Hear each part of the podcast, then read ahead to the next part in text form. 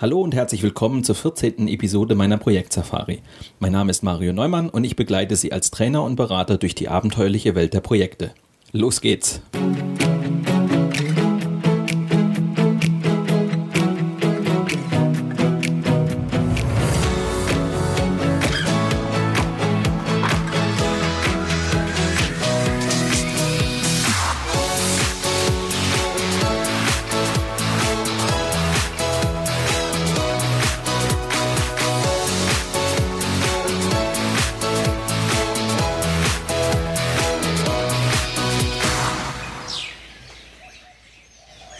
Es ist eigentlich fast schon eine Binsenweisheit, dass es in Projekten fast immer Spielverderber gibt.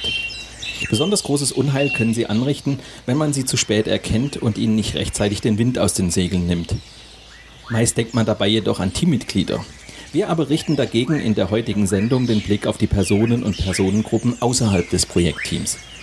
Außerdem lernen Sie, wie Sie zunächst sämtliche Spieler auf dem Projektspielfeld identifizieren, sie richtig einschätzen, die Gesamtsituation erfassen und schließlich die richtigen Maßnahmen ergreifen. Also bleiben Sie dran und lassen Sie sich inspirieren von der 14. Episode meiner Projektsafari.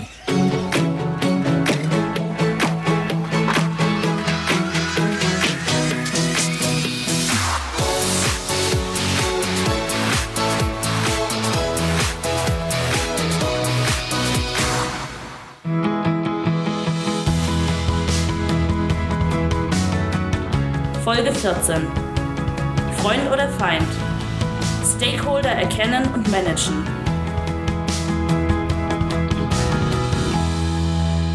Fast immer gibt es Spielverderber. Besonders großes Unheil können sie anrichten, wenn man sie zu spät erkennt und ihnen nicht rechtzeitig den Wind aus den Segeln nimmt. Das musste seinerzeit der Kristallforscher Daniel Schechtman erkennen, dessen unbequemes Projektergebnis von den wissenschaftlichen Kollegen hintertrieben wurde. Davon können aber auch viele Projektleiter in den Unternehmen ein Lied singen, sowie der Projektleiter eines Biotechnologieunternehmens in der Schweiz. Sein Fehler? Er unterschätzte den Einfluss eines Abteilungsfürsten, der im Hintergrund die Fäden zog und den Projektfortgang boykottierte. Der Projektleiter war fest davon überzeugt, dass sein Projekt im Unternehmen absolute Priorität hatte. Deshalb schenkte er den verschiedenen Stakeholdern im Projektumfeld nur wenig Beachtung und übersah lange Zeit das Unheil, das sich über seinem Projekt zusammenbraute. Der Leiter der Forschung und Entwicklung hielt absolut nichts von dem Vorhaben. Es brachte seinem Ressort keinen erkennbaren Vorteil, wohl aber eine Menge zusätzlichen Arbeitsaufwand. Deshalb ließ er keine Gelegenheit aus, das Projekt auszubremsen. Nun handelte es sich bei dem Abteilungsleiter um einen gestandenen Reichsfürsten. Langjährige Berufserfahrung, große persönliche wie fachliche Autorität und ein weitreichendes informelles Netzwerk machten ihn zu einem der mächtigsten Männer im Unternehmen. Gegenüber dem Projektleiter saß er am längeren Hebel. Er blockierte wichtige Ressourcen, verzögerte Entscheidungen und diskreditierte das Projekt mit Hilfe seiner zahlreichen Beziehungen. Schon nach einigen Wochen geriet das Vorhaben derart in Verzug, dass es gestoppt wurde. Der Fürst hatte das Projekt zu Fall gebracht und mit ihm dessen Leiter, dem fortan der Makel des Scheiterns anhaftete. Dass die Zusammenarbeit von Menschen den Projekterfolg in hohem Maße bestimmt, ist keine neue Erkenntnis. Meist denkt man dabei jedoch an die Teammitglieder und achtet zu wenig auf die Personen oder Personengruppen außerhalb des Projektteams. Das kann sich rächen. Wie die Deutsche Gesellschaft für Projektmanagement in einer Analyse feststellte, scheitert mehr als die Hälfte aller erfolglosen IT-Projekte an Widerständen aus dem Projektumfeld. Meist sind es die zukünftigen Nutzer, die dem Projektleiter und seinem Team das Leben schwer machen. Aber auch einflussreiche Linienmanager regieren gerne in Projekte hinein, setzen sich über Projektvereinbarungen hinweg und lassen sich Extrawürste braten. Der Mensch im Fokus. Die Stakeholder-Analyse. Im Grunde haben wir es mit einem Teilaspekt des Risikomanagements zu tun. Geht es doch darum, die Widersacher zu erkennen, die mit ihnen verbundenen Risiken zu bewerten und gegebenenfalls Maßnahmen zu ergreifen. Doch lohnt es sich, diesen Aspekt eigens aufzugreifen, nicht nur weil Gegenspieler eines Projekts zu den größten Projektrisiken zählen können. Hinzu kommt, dass viele Projektleiter sich zwar eingehend den technischen oder finanziellen Risiken widmen, dem Faktor Mensch jedoch nicht genügend Aufmerksamkeit schenken. Deshalb scheitern viele Projekte an überraschenden Widerständen von außen. Um ein Projekt auch gegen diese menschlichen Risiken abzusichern, ist eine Stakeholder-Analyse das Mittel der Wahl. Mit ihr lässt sich klären, welche Personen auf welche Weise und wie stark das Projekt beeinflussen können. Sie verschafft dem Projektleiter einen Überblick darüber, wer ihn unterstützt, wer sich neutral verhält und wer ihm das Leben schwer machen dürfte. So kann er sich gezielt gegen Projektgegner wappnen. Die im Folgenden beschriebene Vorgehensweise besteht aus vier Schritten. Es geht darum, zunächst sämtliche Spieler auf dem Projektspielfeld zu identifizieren, sie richtig einzuschätzen, die Gesamtsituation zu erfassen und schließlich Maßnahmen zu ergreifen. Schritt 1. Die Spieler identifizieren. Welche Stakeholder im Umfeld des Projekts haben ihre Finger im Spiel? Das festzustellen fällt zu Beginn des Projekts nicht immer leicht, weil die Lage für den Projektleiter meist noch recht unübersichtlich ist. Hilfreich ist es deshalb, das Projektteam einzubeziehen. Eine gemeinsam geführte Diskussion reduziert die Gefahr, einzelne Stakeholder zu übersehen. Als Projektleiter sind Sie zudem meist sehr stark ins Unternehmen involviert, sodass es Ihnen schwerfällt, eine objektive Abgrenzung und Einschätzung der Stakeholder vorzunehmen. Hier hilft es, die Meinung der Teammitglieder zu hören. Um eine möglichst neutrale Sichtweise auf die Projektsituation zu bekommen, kann es sinnvoll sein, eine externe, neutrale Person in die Analyse der Stakeholder einzubeziehen. Treffen Sie sich also mit Ihrem Team, um die Stakeholder ausfindig zu machen. Überlegen Sie gemeinsam, welche Interessen das Projekt berührt, welche Personen, Personengruppen oder Organisationen im Spiel sind, wer das Projekt und seine Ergebnisse beeinflussen kann. Hierbei können folgende Leitfragen helfen. Welche Abteilungen sind durch das Projekt betroffen? Welche Prozesse werden völlig neu aufgesetzt? Welche Anwender und Endkunden gibt es für das Projektergebnis? Welche Linienmanager und Stabstellen sind in das Projekt involviert? Welche Kunden und oder Lieferanten haben mit dem Projekt zu tun? Welche Rolle spielen gesetzliche, markttechnische oder politische Bedingungen? Schritt 2. Die Spieler einschätzen. Wie viel Einfluss hat dieser Stakeholder? Ist er ein Freund oder Feind des Projektes? Um hierauf eine Antwort zu finden, sollten Sie sich nicht allein auf das Wissen Dritter verlassen. Bei einem Treffen unter vier Augen können Sie viel eher beurteilen, wie Ihr Gegenüber zu dem Projekt steht und wie gefährlich er für die Projektarbeit werden könnte.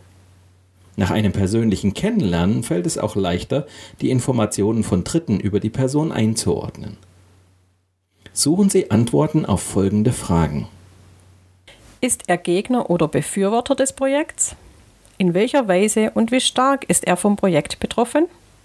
Welche Erwartungen und Anforderungen hat er an mich, mein Projekt und die Projektergebnisse?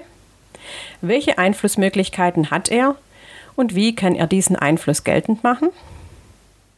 Für eine systematische Einschätzung der einzelnen Spieler hat es sich bewährt, die Ergebnisse der Analyse nach vier Kriterien auszuwerten. Betroffenheit, Einfluss, Einstellung und Beeinflussungsmöglichkeit. Betroffenheit. Wer ist vom Projekt besonders betroffen? Es leuchtet ein, dass die einzelnen Stakeholder unterschiedlich stark vom Projekt betroffen sind. Im Falle einer Reorganisation zum Beispiel wird es Mitarbeiter geben, die sich umorientieren oder womöglich sogar um ihren Arbeitsplatz fürchten müssen. Und andere, für die sich kaum etwas ändert. Die Betroffenheit eines Stakeholders lässt sich bewerten, indem Sie danach fragen, was sich für ihn durch das Projekt ändert. Hat er es künftig mit neuen Prozessen oder Werkzeugen zu tun? Ändert sich das Arbeitsumfeld? Ändert sich sogar seine Position? Nutzen Sie eine einfache Skala, um das Ergebnis festzuhalten. Wie sehr ist dieser Stakeholder durch das Projekt betroffen? 1 sehr gering, 2 gering, 3 mittel, 4 hoch, 5 sehr hoch. Da es sich um subjektive Einschätzungen handelt, reicht diese grobe Einteilung völlig aus. Eine feinere Skala würde nur einen Anschein von Genauigkeit erwecken, die tatsächlich nicht gegeben ist. Einfluss. Wer kann Macht und Einfluss ausüben? Damit ein Stakeholder das Projektergebnis beeinflussen kann, benötigt er Macht. So haben Linienmanager und Stabstellen eine starke Position, während einzelne Mitarbeiter den Projektverlauf und das spätere Projektergebnis nur wenig stören können. Stellen Sie deshalb die Machtfrage. Wer hat einen großen, wer eher einen geringen Einfluss? Notieren Sie dann die Ergebnisse für jeden einzelnen Protagonisten wieder auf einer einfachen Skala. Wie groß ist der Einfluss dieses Stakeholders auf das Projekt? 1. Sehr gering. 2. Gering. 3. Mittel. 4. Hoch. 5. Sehr hoch. Auch hier nutzen wir diese grobe Einteilung wie schon bei der Einschätzung der Betroffenheit. Einstellung. Mit welchen Reaktionen ist zu rechnen? Je nach Position und Situation sehen die Stakeholder das Projekt ganz unterschiedlich. Der eine verspricht sich davon einen Karrieresprung, während der andere es kategorisch ablehnt. Die Einstellung eines Stakeholders hängt davon ab, wie stark er vom Projekt betroffen ist und welche eigenen Interessen er verfolgt. Überlegen Sie vor diesem Hintergrund, wird er den Veränderungen eher positiv oder negativ gegenübertreten? Stellen die Auswirkungen des Projekts für ihn eine so starke Bedrohung dar, dass mit seinem Widerstand zu rechnen ist. Bewerten Sie die Reaktion jedes Stakeholders auf das Projekt wiederum anhand einer einfachen Skala. Wie ist die Einstellung dieses Stakeholders zum Projekt? 1 sehr positiv, 2 positiv, 3 neutral, 4 negativ, 5 sehr negativ. Die Einstellungen der Stakeholder lassen sich am ehesten in persönlichen Gesprächen, Workshops oder schriftlichen Befragungen gewinnen. Beeinflussungsmöglichkeit. Welchen Einfluss kann ich nehmen? Wenn die Einflussmöglichkeit groß ist, lässt sich möglicherweise aus einem Skeptiker noch ein Befürworter des Projekts machen. Es geht also um die Frage, welche Stakeholder sich bezüglich des Projekts noch nicht endgültig festgelegt haben. Wer dürfte für Argumente offen sein und könnte zum Beispiel durch ein Gespräch noch für das Projekt gewonnen werden? Das Beeinflussungspotenzial hängt dabei stark vom Charakter der Person ab. Schätzen Sie also ab, wie beeinflussbar die einzelnen Stakeholder sind und tragen Sie das Ergebnis jeweils auf einer Bewertungsskala ein. Wie sehr ist dieser Stakeholder noch zu beeinflussen? 1 sehr gering, 2 gering, 3 mittel, 4 hoch, 5 sehr hoch. Schritt 3. Die Situation darstellen. Sinn und Zweck der Stakeholder-Analyse ist es, sich auf das vermutliche Verhalten der Stakeholder einzustellen und geeignete Maßnahmen zu entwickeln. Hierbei hilft uns eine übersichtliche Darstellung der in Schritt 2 erarbeiteten Ergebnisse. In meinem Buch finden Sie dazu eine Abbildung, die die Ergebnisse der Stakeholder-Analyse übersichtlich darstellt. Betrachten wir in dieser Abbildung zunächst die Kriterien Macht und Einfluss sowie Betroffenheit in Kombination mit der Einstellung zum Projekt. Ein Stakeholder, der über viel Macht verfügt, von dem Projekt stark betroffen und zudem negativ eingestellt ist, kann Ihnen besonders gefährlich werden. In der grafischen Darstellung sind diese Kandidaten im oberen rechten Quadranten positioniert und rot, das heißt sehr negativ eingestellt, oder rosa, negativ eingestellt markiert. Wie das Diagramm zeigt, lassen sich die Stakeholder in Aktivisten, Hintermänner, Schreihälse und Statisten einteilen. Aktivisten sind Stakeholder, die über viel Macht und Einfluss verfügen. Zudem sind sie in hohem Maß von dem Projekt betroffen und werden sich deshalb vermutlich aktiv in das Geschehen einschalten. Wenn sie dem Projekt gegenüber negativ eingestellt sind, stellen sie eine ernsthafte Gefahr für dessen Erfolg dar. Im Falle einer positiven Einstellung können sie leicht ihre Unterstützung gewinnen. Weil sie einflussreich sind, können sie viel zum Projekterfolg beitragen. Hintermänner sind Personen, die über viel Macht und Einfluss verfügen. Allerdings sind sie vom Projekt kaum betroffen und halten sich deshalb meist im Hintergrund. Schreihälse sind vom Projekt besonders stark betroffen und machen deshalb schon meist lautstark auf sich aufmerksam. Sie besitzen aber nur wenig Einfluss auf das Projekt. Statisten haben nur wenig Einfluss auf das Projekt und sind auch kaum davon betroffen. Hierbei handelt es sich meist um Mitarbeiter anderer Abteilungen, die zeitweise oder in begrenztem Umfang für das Projekt tätig sind. Es liegt auf der Hand, dass sie ihr Augenmerk vor allem auf den Quadranten oben rechts richten, also auf die Aktivisten. Macht und Einfluss sowie ein hohes Maß an Betroffenheit verleihen ihnen eine Schlüsselposition für den Projekterfolg. Sie setzen sich sehr intensiv mit dem Projekt auseinander und versuchen, ihre Interessen im Projekt zu wahren. Gelingt es dem Projektleiter, ihre positive Einstellung zu steigern und zu nutzen, kann er mit viel Rückenwind rechnen. Im Falle einer negativen Einstellung muss er damit rechnen, dass die Aktivisten gegen ihn und das Projekt mobil machen. Überlegen Sie nun noch, welche Stakeholder Sie am ehesten dazu bewegen können, zum Befürworter des Projekts zu werden oder zumindest Ihre negative Einstellung zu revidieren. Hierzu greifen Sie auf das vierte in der Stakeholder-Analyse erhobene Kriterium zurück, die Beeinflussbarkeit. In Kombination mit den bisherigen Analyseergebnissen lassen sich die Stakeholder nun weiter unterteilen. Besonders interessant sind dann folgende Typen. Negativ eingestellte Aktivisten, die Sie nur schwer beeinflussen können. Sie stellen für das Projekt die größte Gefahr dar. Im schlimmsten Fall muss man mit Sabotage rechnen. Negativ eingestellte Aktivisten, die Sie beeinflussen können. Sie sind für das Projekt sehr gefährlich. Sie sollten Ihren Einfluss deshalb unbedingt nutzen, um Sie doch noch auf Ihre Seite zu ziehen. Positiv eingestellte Aktivisten, die Sie leicht beeinflussen können. Sie spielen für den Projekterfolg eine große Rolle. Es lohnt sich deshalb, Sie in Ihrer positiven Einstellung zum Projekt zu bestärken. Positiv eingestellte Hintermänner, die Sie leicht beeinflussen können. Möglicherweise lohnt es sich, Ihre Unterstützung für das Projekt zu gewinnen, denn sie haben großen Einfluss im Unternehmen. Negativ eingestellte Schreihälse, die sie leicht beeinflussen können. Auch wenn sie dem Projekt nicht gefährlich werden können, sollten sie ihren Einfluss nutzen, um sie versöhnlich zu stimmen. Schritt 4. Maßnahmen ergreifen.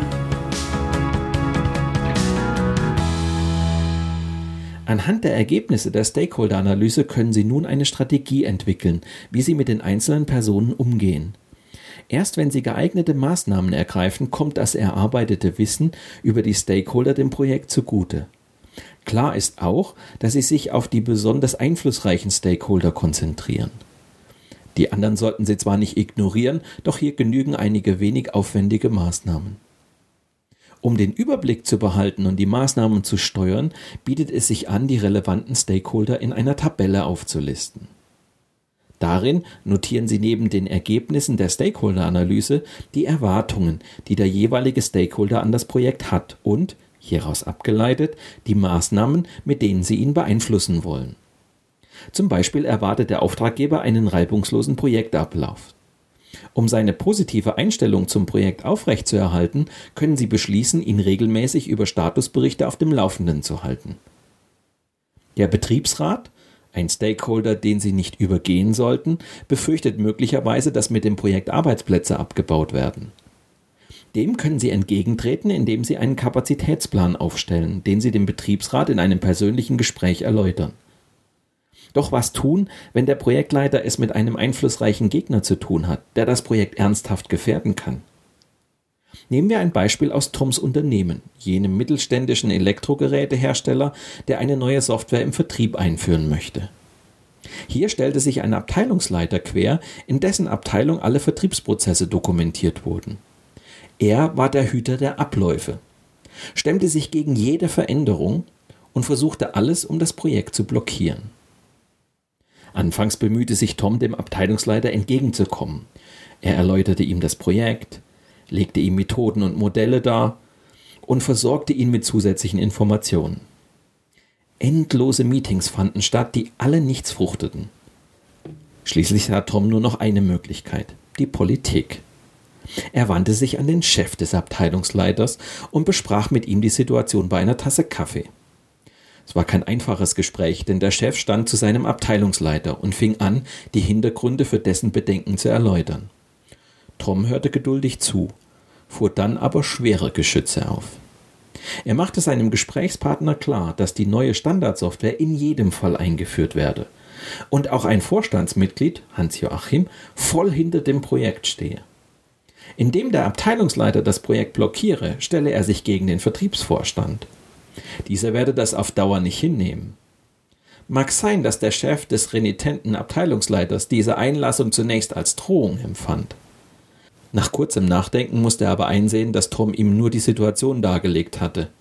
Ihm wurde klar, dass er sich den Fakten beugen und seinen Abteilungsleiter dazu bewegen musste, das Projekt zu akzeptieren. Das Beispiel zeigt, wenn Sie bei Ihren Versuchen, einen einflussreichen Gegner des Projekts zu überzeugen, auf Granit beißen, bleibt letztlich nur der Weg über dessen Chef. Es geht nicht darum, sich zu beschweren, sondern die Schwierigkeiten anzusprechen und auf eine Lösung zu drängen. Notfalls können Sie den Chef des Skeptikers auch zu einer wichtigen Projektbesprechung einladen, um ihm die Bedeutung des Vorabends zu verdeutlichen. Bitten Sie den Vorgesetzten des Projektgegners, sich öffentlich zum Projekt zu bekennen. Schon das wird den Widerständler nachdenklich stimmen. Besonders irritieren wird es ihn, wenn sie sich dann auch noch mit seinem Vorgesetzten häufiger in der Öffentlichkeit zeigen. Auf diese Weise signalisieren sie, dass sie Einfluss haben.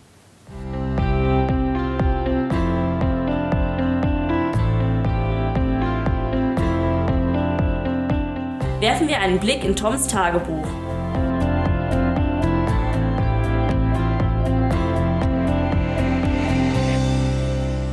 Schon so manches Projekt ist von Stakeholdern zu Fall gebracht worden.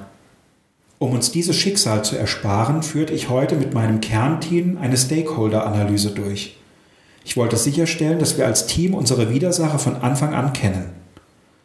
Zunächst identifizierten wir die wirklich kritischen Kandidaten, um die wir uns umgehend kümmern sollten. Dazu gehören vor allem die Vertriebsleiter einiger europäischer Niederlassungen. Sie könnten uns beim Rollout das Leben schwer machen. Wir entdeckten aber noch einen weiteren, ausgesprochen mächtigen Gegner unseres Projekts, unseren Finanzvorstand. Im Anschluss unterhielt ich mich mit Eberhard über die Ergebnisse der Stakeholder-Analyse und bat ihm um seine Meinung. Er bestätigte nur zu deutlich, dass der Finanzvorstand uns wohl noch einige schlaflose Nächte bereiten würde. Immerhin, Eberhard möchte Hans-Joachim darauf ansprechen, ob er nicht mal mit seinem Vorstandskollegen reden kann. Schließlich gehen die beiden ja regelmäßig zusammen zum Golf.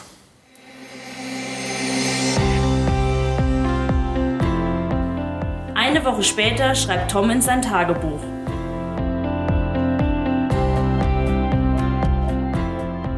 Heute habe ich mich in die Höhle des Löwen gewagt. Eberhard hatte im Vertrieb eine Mitarbeiterversammlung angesetzt und ich sollte das Projekt vorstellen.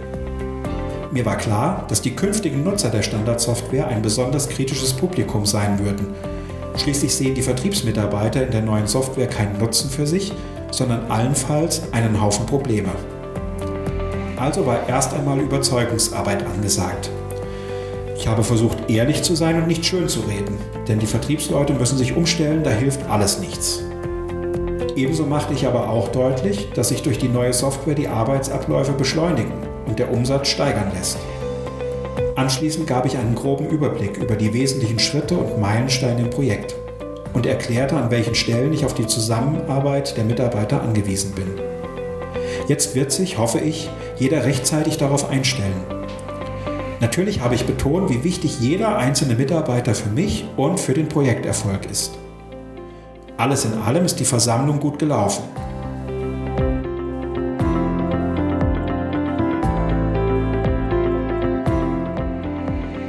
Hier noch einmal in Stichworten der Aufbau meiner Präsentation. Das sind die Ziele unseres Projekts. Das Projektergebnis wird so aussehen. Die Entscheidungen fielen so aus, weil das wird der Nutzen des Projekts sein. Mit folgenden Einschränkungen müssen Sie rechnen. Durch unser Projekt ändert sich für Sie folgende Projektphasen sind vorgesehen. Zu den Meilensteinen sind folgende Zwischenergebnisse erreicht. Ihre Unterstützung brauchen wir, wenn Ihr Ansprechpartner in unserem Team ist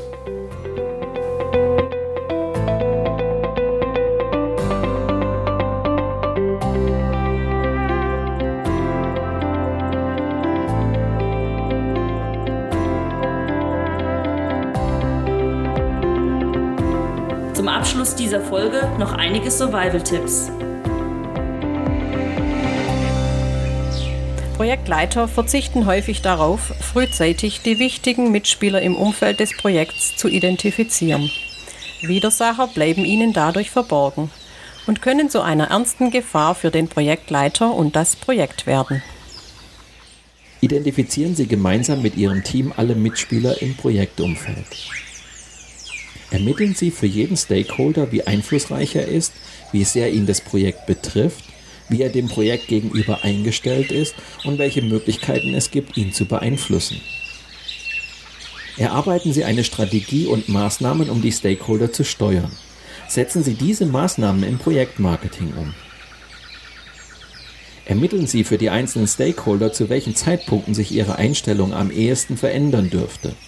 Und legen Sie fest, wann Sie mit ihnen Kontakt aufnehmen sollten. Erstellen Sie hieraus einen Kommunikationsplan, der Art, Inhalt und Termine für die Kontakte mit den Stakeholdern enthält. Weitere Informationen zu mir und meiner vielfältigen Arbeit als Trainer und Berater finden Sie auf meiner Internetseite unter www.projektsafari.de. Und wenn Sie Anregungen oder Fragen haben oder einfach nur mit mir ins Gespräch kommen wollen, dann rufen Sie mich an oder schicken Sie mir eine E-Mail. Die Kontaktdaten finden Sie auf meiner Internetseite. Mangelhafte Kommunikation ist die mit Abstand häufigste Ursache für das Scheitern von Projekten. In der kommenden Sendung beschäftigen wir uns mit drei wesentlichen Aspekten, die das Thema so brisant machen. Außerdem erfahren Sie, wie Sie dem drohenden Desaster mit einem klugen Kommunikationskonzept entgegenwirken können.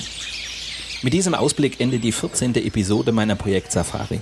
Danke fürs Zuhören, empfehlen Sie mich weiter und bleiben Sie mir auch während der kommenden Episoden treu.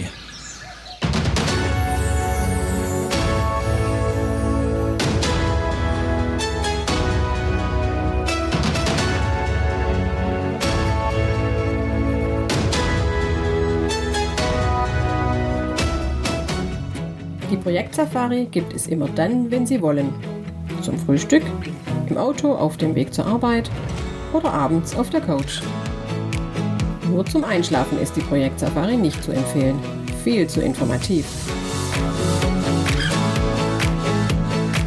Wenn Sie das alles noch einmal in Ruhe nachlesen möchten, dann empfehlen wir Ihnen das gleichnamige Buch aus dem Campus Verlag. Weitere Folgen dieses Hörbuchs finden Sie in unserem Blog unter projektsafari.de, bei iTunes oder in einigen anderen Podcast-Plattformen. Und neue Episoden gibt es jeden Freitag.